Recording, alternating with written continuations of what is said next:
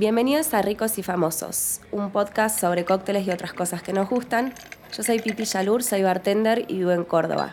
En 2018 escribí un libro, planté un árbol y en este 2019 me modernicé. Él es Hoppy Haynes, es periodista y entusiasta de los bares. Hola Pipi, ¿cómo andás? ¿Todo bien, vos? Bien, muy bien. Ansioso por eh, escuchar sobre este, este episodio porque es un cóctel del que desconozco casi todo. Genial. Hoy vamos a hablar de Mint Julep. El mint julep.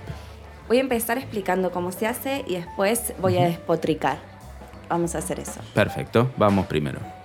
En un vaso pequeño hay que poner 3 onzas de bourbon, una onza de almíbar simple, un montón de hielo frappé y nada más. Decoramos con un montón de menta. Tiene que ser un ramo como el ramo más lindo del lejano oeste para decorar. Quiero- Pareci- parecido el mojito, ¿no? Mmm, qué hermoso momento. No, muchas veces te pasa que, de hecho a mí me lo explicaron así cuando, cuando comencé a trabajar de esto, que un mint julep era como un mojito con bourbon en vez que ron. Claro. No, No. no, es así. Bien. En todo caso, un mint julep sería un old fashioned con menta en vez que angostura Ahí va. y hielo roto. Bien, No lleva limón y no lleva soda. claro. Ninguna de esas dos cosas. Es solo bourbon y azúcar. Originalmente, eh, como muchos cócteles, la, bebida base no necesariamente era bourbon, estaba medio... eh, era libre para que vos puedas elegir de entre lo que había disponible lo que te pinte. Generalmente era brandy o brandy de durazno o ron. El bourbon vino después históricamente. Me pareció algo curioso que encontré como buscando un poco de data es que yo siempre pensé que eh, hoy en día cuando usamos la palabra julep, los bartenders nos referimos a algo que tiene menta. Pero originalmente julep no hacía referencia a la menta, sino al azúcar. Claro, de hecho se llama mint, eh, viene de ahí. O sea, Bueno, es 2 sí. más 2 más 4. Bueno, a- ay, bueno, ahora sí, pero toda la vida nos explicaron que los que tenían eh, menta se llamaban julep por la menta, inferí yo. Ahí va. Eh, resulta que es, eh, es un término que viene del árabe, pasa mucho en, en- en endulzantes. Eh, y no tengo ni idea cuál es porque no lo podría pronunciar, pero básicamente se refiere a agua de rosas y de ahí viene la palabra julep y no tiene nada que ver con la menta, sí tiene que ver con el azúcar. Claro, claro. Qué noble la menta, ¿no? Que funciona en un cóctel, funciona en el mate. Funciona en tantas cosas, sí, sí, Eh, sí. Qué rica. Y la- el, eh, hablaba recién de, de la historia eh, de- del mint julep.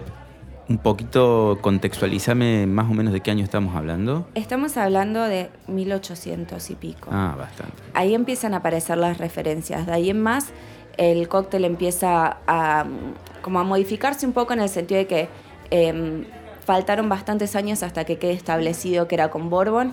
Igualmente es un cóctel que em, si vas a un, un bar de cócteles eh, bien copado, puede que te pregunten si lo querés con Bourbon o lo querés con, con coñac, con brandy, pero en general es con Bourbon.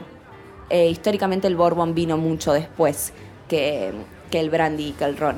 Eh, y quizá lo, lo más conocido en relación a, a este cóctel es que es el cóctel oficial del Derby de Kentucky. Eh, es raro que una celebración popular tenga un cóctel oficial, por empezar. Bueno, el rally tiene el Fernet, por ejemplo. Claro, pero no es el oficial. No, no, no es oficial. No bueno, es hasta que una pero- marca ponga todo lo que hay que poner Claro, y se va a volver Pero hay que poner un montón. Y sí, sí, sí. Eh, estos lo hicieron bien porque mm, antes de que el marketing exista como existe ahora, eh, en 1938 ya fue declarado el cóctel oficial del Derby de Kentucky. Que el Derby de Kentucky es una carrera de caballos, a nosotros nos resulta muy extraño esto. Em, por lo menos a mí, que nunca fui a ver una carrera de caballos. Sí, hay como una tradición en Argentina, pero por ahí es para gente, no es nuestra generación, digamos. Claro. Em, y hasta el día de hoy sigue siendo un súper festejo.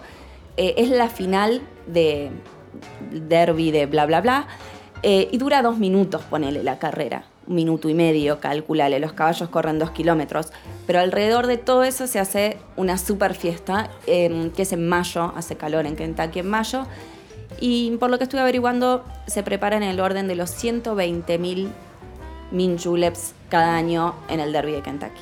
O sea, es una bocha, Un 120 mil. Y encima no es un trago suavecito, ¿no? Porque pega como, No, no, como patada de caballo. sí. Eh, no, no es suavecito, no, no es, práctico, no es tan práctico para hacer comparado con otros cócteles como el Fernet, por ejemplo, si vas a tener que hacer un montón. Claro, pero, eso. Pero de alguna forma funciona y la gente va y toma una bocha de Bourbon durante el, mediodía caluroso en Kentucky. Ah, bien, les pega de lo lindo. Vos sabés que yo te decía que no soy muy amigo del Mint Julep porque no me llevo muy bien con los, salvo con el old fashion, no me llevo muy bien con los cócteles que tienen el, bourbon. A mí me gusta más puro pero evidentemente funciona con la menta. Refunciona y además hay como una idea medio, medio errónea acá en Argentina de que el whisky es para tomar en invierno, que re es para tomar en invierno, pero también puede ser para tomar en verano. Vos imaginate que en mayo en Kentucky es un calor que parte la tierra. Sí. Eh, y toman bourbon. O sea, si vos te pones a, fijarte de dónde vienen las bebidas, eh, entendés un poco también la versatilidad y el tema del clima. En un lugar en el que hace calor que toman bourbon es porque se puede tomar bourbon de alguna manera piola durante un día de calor. ¿Y lo bajan con algo, con soda, con agua o con hielo únicamente? lo bajan con hielo y con fiesta. Bien.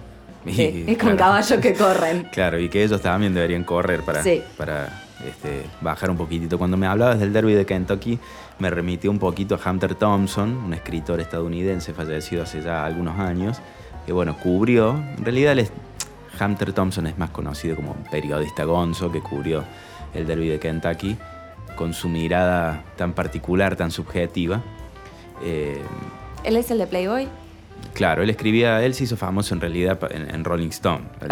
La, revista fue la que le bancó los trapos, como se suele decir, porque...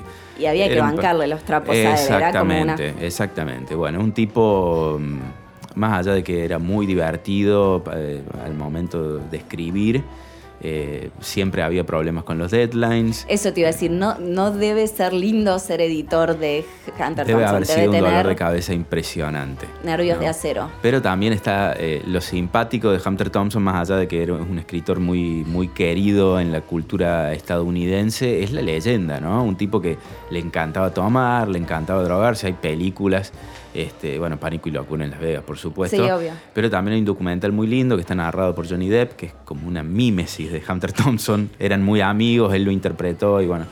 Em, y entre las entre todas sus coberturas inolvidables, una es la del Derby de Kentucky. Seguramente la pieza periodística debe estar en internet, hay que googlearla un poquito. Sí, eh, el, nombre es lo que a mí a priori me, llamó más la atención, que es el derby de Kentucky es decadente y depravado. Bueno, ahí ya tenés una, una buena pista, un buen spoiler de lo que, de lo que puede haber escrito el viejo Thompson.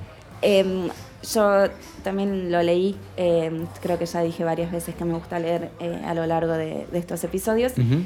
Em, primero la palabra depravado es muy Hunter Thompson el donde vaya te lo, te lo encuentra, porque fue a ver una carrera de caballos y terminó hablando de todo menos de caballos prácticamente, que creo que es la parte claro, divertida. Claro, de todo lo que lo rodea al deporte.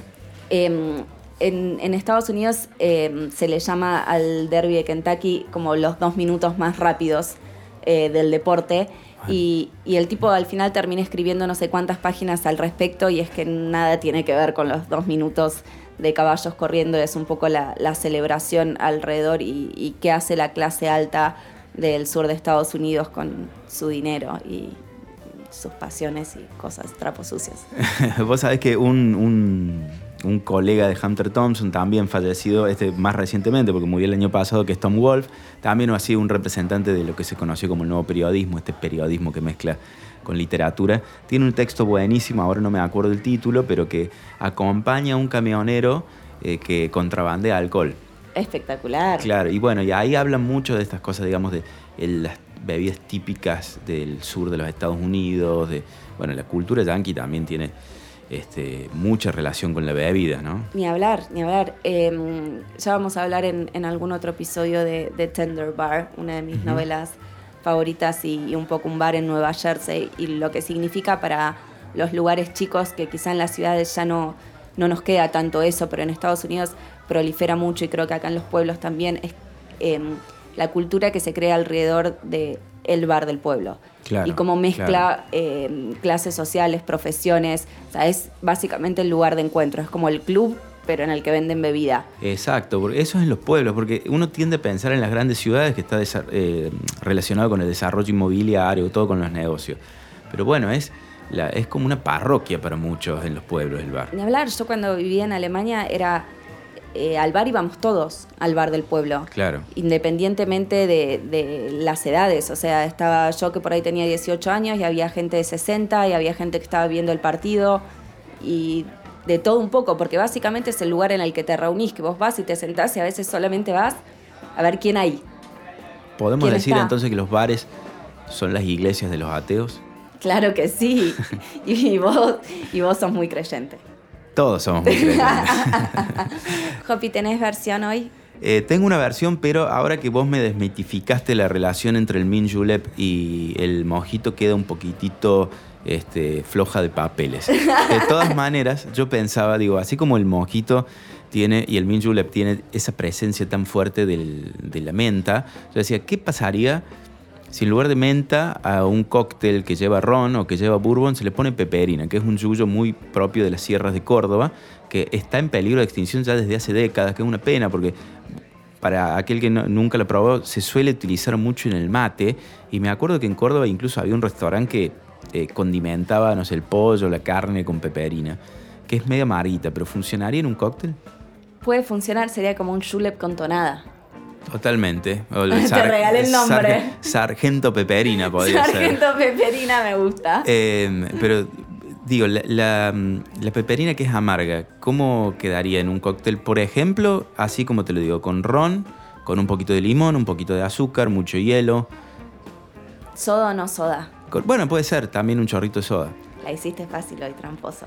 Sí, es que no sé si funcionaría, porque le tengo un poco de respeto a los yuyos amargos. No, refuncionaría. Bien. Siempre que uses hierbas, tenés que procurar no machacarlas mucho. La gente eh, o los rookies, los novatos, suelen hacer eso de machacar un montón y, y eso termina en pedacitos de hierba flotando que van derecho al diente del cliente. Claro. No queremos eso. No queremos eso. Nadie quiere ser el que tiene el pedazo de hierba en los dientes y te das cuenta cuando vas al baño después de dos horas. Sí, ya te sacaste la fotito en Instagram, la historia. Y, y recapitulás todo el último rato, todo lo que dijiste con tu pedazo de hierba en los dientes. Pierde, pierde toda credibilidad. Pierde toda credibilidad.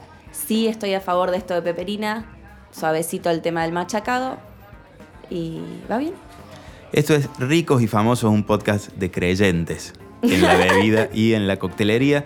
Pipi Yalur, la pueden seguir en, Instagram, tiene un, newsletter muy bueno que es Chicas Barra, pueden entrar a chicasbarras.com. Nos escuchan en Spotify, nos escuchan en la aplicación de Zoom y en parquepodcast.com. Como siempre les recordamos, se pueden suscribir a Parque, es muy barato por mes y tiene unos premios eh, azarpados, libros, cenas. Y bueno, y también nos dan una mano para seguir creando estos contenidos. Pipi, muchas gracias, como siempre. Ha, sido, un placer.